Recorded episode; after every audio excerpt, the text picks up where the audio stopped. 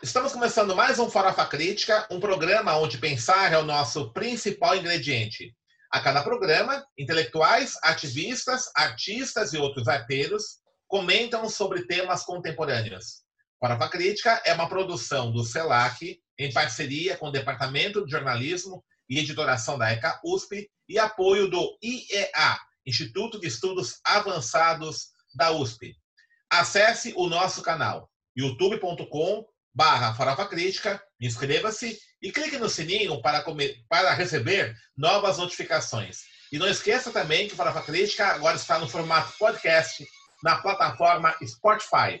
Avise amigos, familiares, para que a gente aumente a nossa audiência, a nossa rede de contatos. E também acesse a nossa página no Facebook, facebook.com barra canal Farofa Crítica, e ali você pode, inclusive, sugerir convidados, temas, para que a gente então consiga ter essa relação mais interativa com você.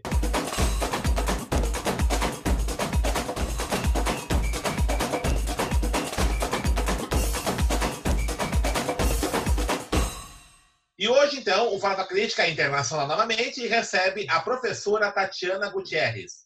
Tatiana Gutierrez é docente universitária, pesquisadora social e atualmente está na Uniminuto, Universidade Minuto de Deus, de Bogotá, e é especialista em comunicação, educação e cultura, tem trabalhado com comunidades campesinas e pescadores da região do sul do Bolívia, do Bolívar colombiano, e de Usme, localidade na cidade de Bogotá. Como nós é, fizemos também com a outra professora, né, a professora Andréa, também aqui da, né, da Colômbia, a gente vai aqui, então, fazer uma conversa é, no idioma da integração latino-americana, o portunhol. Tatiana, muitas graças por estar, por ter recebido nossa invitação e aceito nossa invitação. É, eu começo é, nossa conversa aqui, né? É, usted estudia as comunidades campesinas de Usme, na localidade de la Ciudad de Bogotá. Como é esse estilo de vida campesino em um território urbano de uma grande cidade como Bogotá?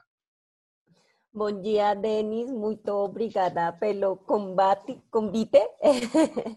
eh, me perdón, eu no falo portugués, entonces vamos a hablar en, en español. eh, muchísimas gracias a, a, todos tus oyentes, a tu público. Eh, sí, digamos que nosotros hemos venido trabajando en USME eh, los últimos dos años. Tú tuviste la posibilidad de conocer eh, Bogotá, de conocer también eh, muchas de las zonas de la periferia de Bogotá. Eh, y te pudiste dar cuenta que eh, Bogotá puede tener eh, de toda su área total el 75%, y este, este, este dato me parece que es muy importante para que no lo podamos imaginar, 75% del suelo en la ciudad de Bogotá, que se supone urbana, es suelo rural. El 75%, es decir, el mapa mental que nosotros tenemos de Bogotá, la Bogotá metropolitana, urbanizada, solo corresponde al 23% del suelo, ¿sí? Total, del área total de Bogotá. Entonces, digamos que USME, es el lugar en el que nosotros hemos venido desarrollando la investigación, es la expresión de eh, la ruralidad también, ¿sí? Y de un conflicto ecológico y distributivo eh, que tiene que ver con eh, cómo eh, se empieza a entregar el suelo urbano a los proyectos de expansión urbana, ¿sí? La transformación del espacio rural, la amenaza de la vida campesina, la profundización de la reconversión de los usos del suelo eh, rural, sumados por supuesto a las prácticas de extracción rocosa que se están haciendo, tú sabes, en Ciudad Bolívar, tú lo lograste ver algunas, en, en algunas de las, de las sesiones que tuviste, la contaminación del aire, del agua, ¿sí? Eh, por lo que pensar un poco también en esta idea de extractivismo urbano empieza satisfacer de alguna manera la necesidad que tenemos de comprender qué es lo que está pasando en estas zonas eh, de suelo rural. Digamos que eh, en USME nosotros nos hemos dado cuenta que eh, del área total del territorio de la localidad de USME, tú sabes que en Bogotá estamos organizados por localidades, eh, Usme es una de esas localidades. Eh, nosotros estamos hablando de una extensión de más o menos de eh, 21.506 hectáreas del, del, territorio de esa localidad y solo el 5.54% aproximadamente es suelo urbano. Todo lo demás o es suelo rural o es suelo de expansión. A la fecha hay un cinturón de borde de expansión urbana em, en la ruralidad de Usme de un 30% del territorio. Entonces, digamos que en esa, en esa medida esa zona de borde se constituye en una zona muy importante para analizar lo que está pasando en términos de extractivismo urbano, ¿sí? Y de cómo eh, se empieza a tensionar las formas de vida campesina, ligadas a la tierra, ligadas a la tradición, al tema de la soberanía alimentaria también, ¿sí? En una ciudad como la nuestra. Em, que tiene además una de las centrales de abastos eh, más importantes de todo el país, ¿sí? que además a propósito del COVID estuvimos eh, con un brote muy importante en esta central de abastos y entonces pareciera que la ciudad estaba en riesgo eh, de, de, poder abastecerse alimentariamente, pero resulta que tenemos una área rural que no estamos aprovechando y que no estamos usando de la mejor manera. Entonces creo que este espacio en el que estamos desarrollando esta investigación pues nos presentan estas tensiones y es muy, muy importante también empezar a hablar de ellas y yo por eso te agradezco mucho la posibilidad que nos das de, de conversar sobre este tema contigo. Tatiana, ¿cuáles son las mayores vulnerabilidades de estas comunidades y su relación con el gobierno? Eh, ¿La propagación de coronavirus es más intensa en esas comunidades? No, es que sea más, más intensa la propagación del coronavirus, pero digamos que sí es un pequeño espacio en el que nosotros podemos ver las desigualdades, la expresión de las desigualdades de una sociedad como la nuestra, ¿sí? Eh, tú alcanzaste a conocer muchas de las comunidades en las que eh, nosotros trabajamos en la universidad. Segundo lugar, eh, de, ser el país más desigual en América Latina y el séptimo en todo el mundo, ¿sí? Entonces, digamos que esta emergencia, esta crisis, eh, porque no es una emergencia sanitaria, es una crisis sanitaria, una de las tantas crisis del, del eh, mundo occidental, lo que, hemos producido también, está muy relacionada, o más bien tiene unos efectos muy claros frente a la desigualdad, expresa la desigualdad, digamos que desnuda más bien, ¿sí? La, nos la deja ver mucho más em, crudamente, ¿sí? Cómo es que la desigualdad se expresa. Entonces, por ejemplo, el acceso a un servicio vital como el agua, ¿sí? En regiones eh, apartadas de nuestro país y, y en USME también, eh, uno puede más o menos decir que hay cifras como de 86% tenemos eh, agua potable, pero en estos lugares la cifra más o menos puede ser de uno de cada siete hogares no tiene acceso al agua cuando además es un mínimo vital completamente necesario en un momento de emergencia como este. Entonces, el acceso al agua potable es fundamental, ¿sí? Y tenemos además allí una, una mm, eh, la regadera, que es como una especie de, de em, em, represa para producir energía. Entonces, tenemos agua, pero no la tenemos para abastecer de agua a las comunidades campesinas, sino que tenemos agua para satisfacer eh, el tema energético. ¿sí? Que tú ya sabes que no es, eh, que es privado, que le pertenece a corporaciones que han sido concedidas eh, en el marco, pues, de la, de la, de estas ideas de extractivismo que tenemos como modelo de desarrollo en, en, en, países como los nuestros, ¿sí? Eh, pero también el tema de la conectividad a Internet. Entonces, eh, nos damos cuenta que, por ejemplo, la mayoría de los niños eh, que ya no tienen clase presencial, pues requieren educación virtual, la interacción y la retroalimentación con sus pares, compañeros, con sus maestros es fundamental. Y lo que nos damos cuenta es que los estratos 6, que además están en localidades que están más urbanizadas, tenemos un 94.8 más o menos de cobertura, frente a en los estratos 1, que es en donde yo te estoy hablando, en la localidad de Usme, del 15.8 de cobertura. ¿sí? ¿Eso qué quiere decir? Pues que la gran mayoría de los niños y adolescentes de los hogares, pues que están más apartados en estas zonas, pues no pueden continuar con sus estudios de manera eh, efectiva, con sus estudios eh, virtuales de manera efectiva. ¿Sí? Entonces, digamos que estos dos aspectos, por ejemplo, nos muestran también en los alcances de la desigualdad en un país como el nuestro, en estas, en estos, en estas zonas de, de la ciudad de Bogotá que están aquí nomás, ¿sí? Em, y pues por supuesto todo lo que tiene que ver con nuestros sistemas alimentarios, que tú sabes, Denis, que están fallando, que la pandemia lo único que ha hecho es agravar la situación eh, y hacernos dar cuenta que en efecto es el sistema alimentario el que está en crisis. Hace poco eh, escuchaba a Silvia Ribeiro y a... Mm, y Enrique Dussel en una charla que me pareció muy interesante frente a este tema de el COVID, lo que nos está mostrando en últimas es que nuestros sistemas alimentarios, la forma en la que producimos los alimentos nos están enfermando, ¿sí? Y esta quizás no sea la única pandemia eh, a la que nos enfrentemos. Entonces, digamos que por ahí también eh, podemos conversar un poquito frente al tema del sistema alimentario.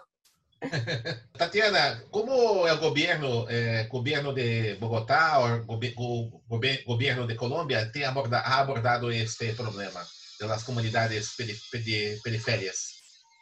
Eh, pues mira, digamos que nosotros nos hemos dado cuenta que hay una, una disparidad entre lo que hace el gobierno distrital aquí en Bogotá y lo que hace el gobierno nacional, ¿sí? Claramente el gobierno nacional frente a este tema de eh, de agricultura eh, familiar campesina, digamos que eh, Colombia como país produce por lo menos el, más del 70% eh, de lo que nosotros, en lo que nos alimentamos, se produce a través de la agricultura familiar campesina.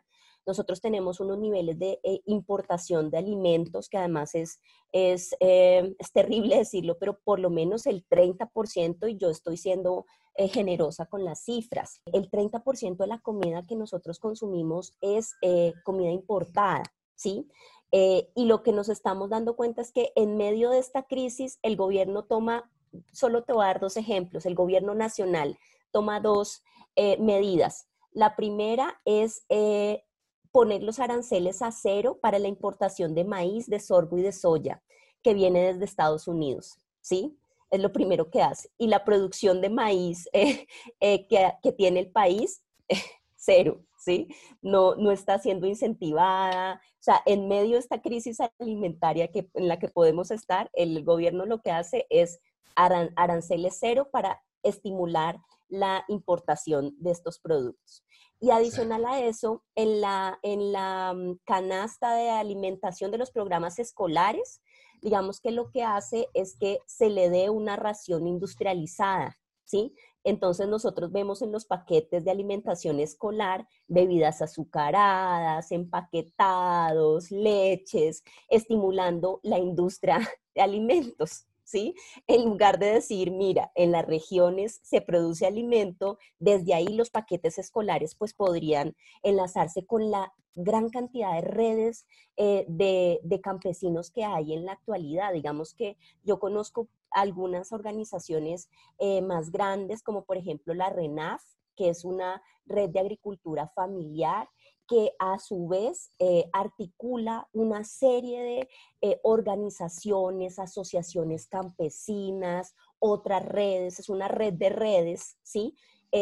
con la que el gobierno podría contar fácilmente, pero pero digamos que este tipo de iniciativas no se estimulan.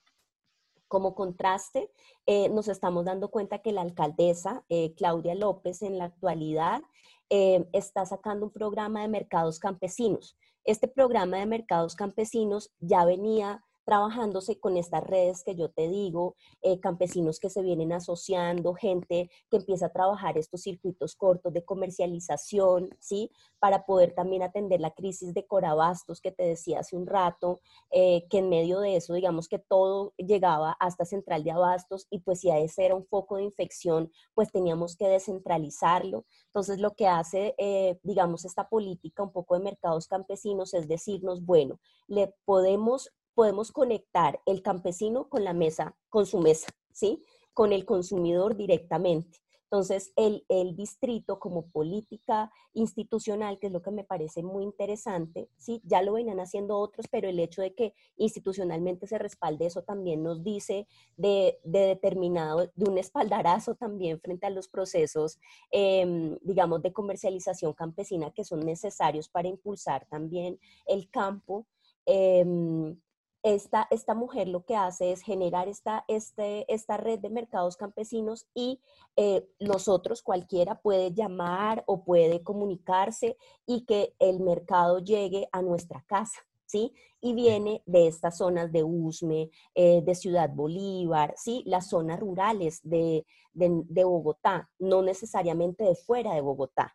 ¿Sí? Entonces, digamos que eso de alguna manera sí nos permite empezar a reflexionar también desde la institucionalidad eh, qué tipo de programas y de proyectos son necesarios para impulsar el campo y para atender esta crisis eh, de una manera mucho más efectiva, digamos, de subsanar de alguna manera las fallas que tiene nuestro sistema alimentario actual. Ok. Uh, em la, las últimas eleições presidenciais de Colômbia, um candidato de centro-esquerda chegou à segunda volta. Eh, ¿Usted vê possibilidades para uma vitória de esquerda em Colômbia a curto ou médio prazo? Ay, ¿Qué usted piensas? No, esta, esta es, una, es, es, muy espinosa. Eh, yo, digamos que una, te voy a dar una respuesta con el deseo y la otra con el principio de realidad. Entonces, con el deseo, yo, yo siento que, mm, que, un gobierno como el que tenemos en la actualidad es un gobierno ilegítimo. Yo no sé si em, ustedes han escuchado eh, últimamente todos estos escándalos relacionados con la compra de votos del presidente actual, ¿sí? Compra de votos que además involucran el narcotráfico, es decir, dineros del narcotráfico. Eh, algunos analistas políticos ya están hablando de un proceso 8000 en su segunda versión, que fue lo que vivimos con el eh, expresidente Samper, ¿sí? Y por lo cual Estados Unidos intervino, bueno, y demás, pero en este caso Estados Unidos no ha hecho absolutamente nada, la comunidad internacional, la OEA no se ha pronunciado, eh, digamos que estamos ante, ante un tema de, de ilegitimidad del, del gobierno actual y, digamos que yo siento que hay sectores eh, mucho más eh, abiertos a la posibilidad de que esta perspectiva de izquierda pueda llegar al país, ¿sí? Y más allá de que sea una perspectiva de izquierda, creo que tiene que ver con la forma de pensarse otra, otro modelo económico y otro modelo de desarrollo del país que ya no esté sustentado solo en las importaciones y en la economía extractivista. Lo que nos hemos dado cuenta que el tema alimentario puede ser fundamental, eh, nos hemos dado cuenta que la economía nacional tiene que fortalecerse, ¿sí? Em, sin embargo, eh, yo siento que todavía hay muchos sectores, en el principio de realidad, siento que hay muchos sectores que no están muy de acuerdo con que este tipo de proyectos tan radicales lleguen al poder. Digamos que nosotros históricamente hemos sido em, una democracia, nuestras dictaduras han sido civiles, en realidad. Nosotros no hemos tenido, pues salvo una, un momento de una junta militar y de, y de un militar que estuvo en el, en el poder, digamos que no hemos tenido procesos de dictadura militar. Eh, eso significa que eh, confiamos en las instituciones, aunque nosotros no tenemos una institucionalidad fuerte y democrática en realidad, ¿sí? Entonces, digamos que por esa vía es muy complicado que los partidos de tercer tipo o todo aquello que represente una opción al bipartidismo que ha estado, digamos, en, el poder eh, durante siempre, ¿sí? Con distintos colores, pero, pero en eso, que entre a, jugar el eh, partidos del tercer tipo, partidos que además interpelen los modelos de desarrollo y económicos, es muy complejo que eso suceda. ¿sí? Digamos que nosotros no tenemos tampoco la separación iglesia-estado que desearíamos, por ejemplo. Entonces, hay mucha un tema de fanatismo religioso también eligiendo, eh, estos asuntos de izquierda, tú sabes que tienen que ver necesariamente con, con, la idea de la negación de Dios y entonces cómo es posible si un país que está eh, consagrado al Sagrado Corazón de Jesús y a la Virgen María, cómo va a llegar un ateo al poder. Digamos que hay un montón de elementos eh, ideológicos, por supuesto políticos y económicos. Además, los grupos económicos de nuestro país eh, también eh, presionan muy fuerte para que determinados gobiernos lleguen. Entonces, yo creo que alcanzaremos como para tener una mejor opción de centro, porque lo que tenemos hoy no es centro, claramente. Yo creo que nos alcanza para eso, para pensar una opción de centro, pero no tanto como para, para pensar en la izquierda todavía. Ese es, ese es el principio de realidad, pero ojalá me equivoque. Es un fenómeno muy interesante, por ejemplo, porque eh, la, la derecha en Latinoamérica se basea en este fanatismo religioso. é, Bolsonaro em Brasil, Jennifer Agnès em Bolívia, é, e Colômbia, você também afirma isso. É, por que isso sucede? Por que esse fanatismo religioso é, tem é, crescido muito em Latinoamérica?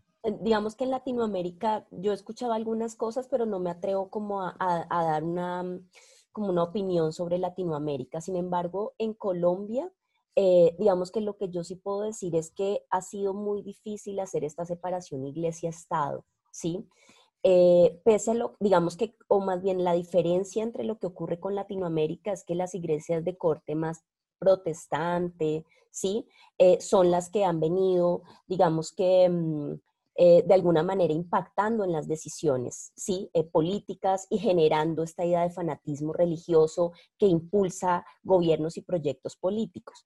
En Colombia, digamos que eh, tenemos esta, mm, este tema de las iglesias pues, cristianas de corte protestante, pero también la iglesia católica tiene un peso político muy importante y esa es la separación iglesia-estado que no, que no logramos tener. Es decir, es inconcebible que en un momento como este nosotros le consagremos el, eh, el Estado y el bienestar de, la nación a la Virgen de Fátima, a la Virgen de Guadalupe, a cualquier advocación religiosa. Y no se trata de un asunto de, de anticristianismo o de ateísmo, se trata de un asunto de libertad religiosa. Es decir, un presidente y una vicepresidente no pueden salir a decirle al país entero que vamos a estar bien, que el COVID no nos va a impactar tanto porque la Virgen y Jesús nos protegen. ¿sí? Es decir, eso no puede pasar en una, en una sociedad laica, ¿sí? Entonces, digamos que ese, esa, además, los niveles de corrupción en los que, en los que nos gobiernan,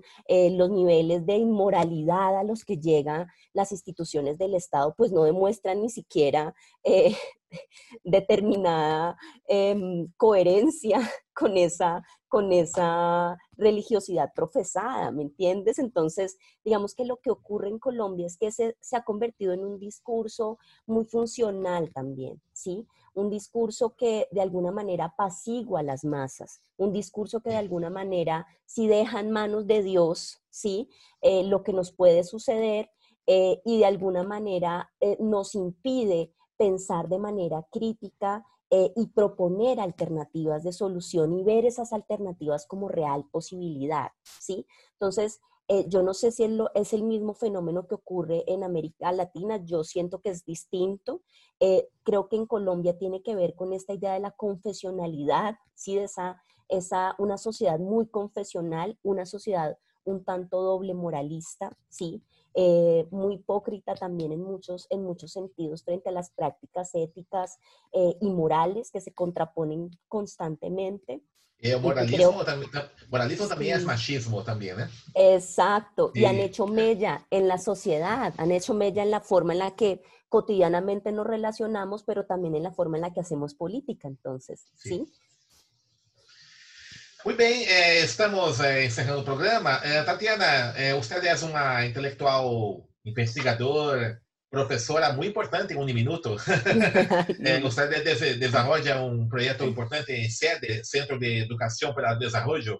É, habla um pouco para nós outros é, a respeito de SEDE e também qual, qual é o papel do intelectual na luta por uma transformação da sociedade. Pues Denis, tú sabes que eso, ese es un punto que nos ha conectado a nosotros. Nosotros creemos en que eh, si la realidad se piensa desde otra óptica, pues te interviene también desde otra óptica y desde ahí pues es que se dan las transformaciones, ¿sí? Empezamos pensando distinto. Eh, y desde el Centro de Educación para el Desarrollo eh, digamos que esa ha sido siempre una, una posibilidad de, de, poder saber que la universidad es un actor fundamental, que es un puente para la acción, para el pensamiento y para la acción en la sociedad. Sí, es, es parte de la sociedad. La universidad no es un ente aparte, eh, completamente inocuo. Em, sino que tiene que estar completamente involucrada. La universidad nace con esta idea de, eh, la de aportar a la transformación del país y creo que desde el Centro de Educación para el Desarrollo ese trabajo nos lo hemos tomado muy en serio.